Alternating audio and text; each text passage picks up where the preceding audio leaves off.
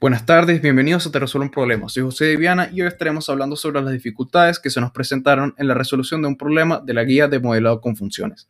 En la resolución de este problema tuvimos algunas dificultades, como por ejemplo, uno, entender por qué se había que restringir el dominio. Nos dimos cuenta que las longitudes debían de ser positivas, ya que las áreas son magnitudes positivas. Dos, entender cómo encontrar el área máxima. Entonces supimos que esta estaba dada por el punto máximo de la parábola. Tres, cómo encontrar el punto máximo de la parábola.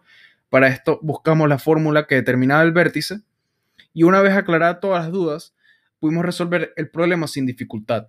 Obtuvimos la función a de x es igual a menos 2x al cuadrado sobre 5 más 150x, donde se nos expresa el área para los valores positivos de x y el área máxima posible de los cuatro corrales de 14.062,5 pies cuadrados. El ranchero resuelve su problema en saber cuál área máxima puede construir con 750 pies de malla.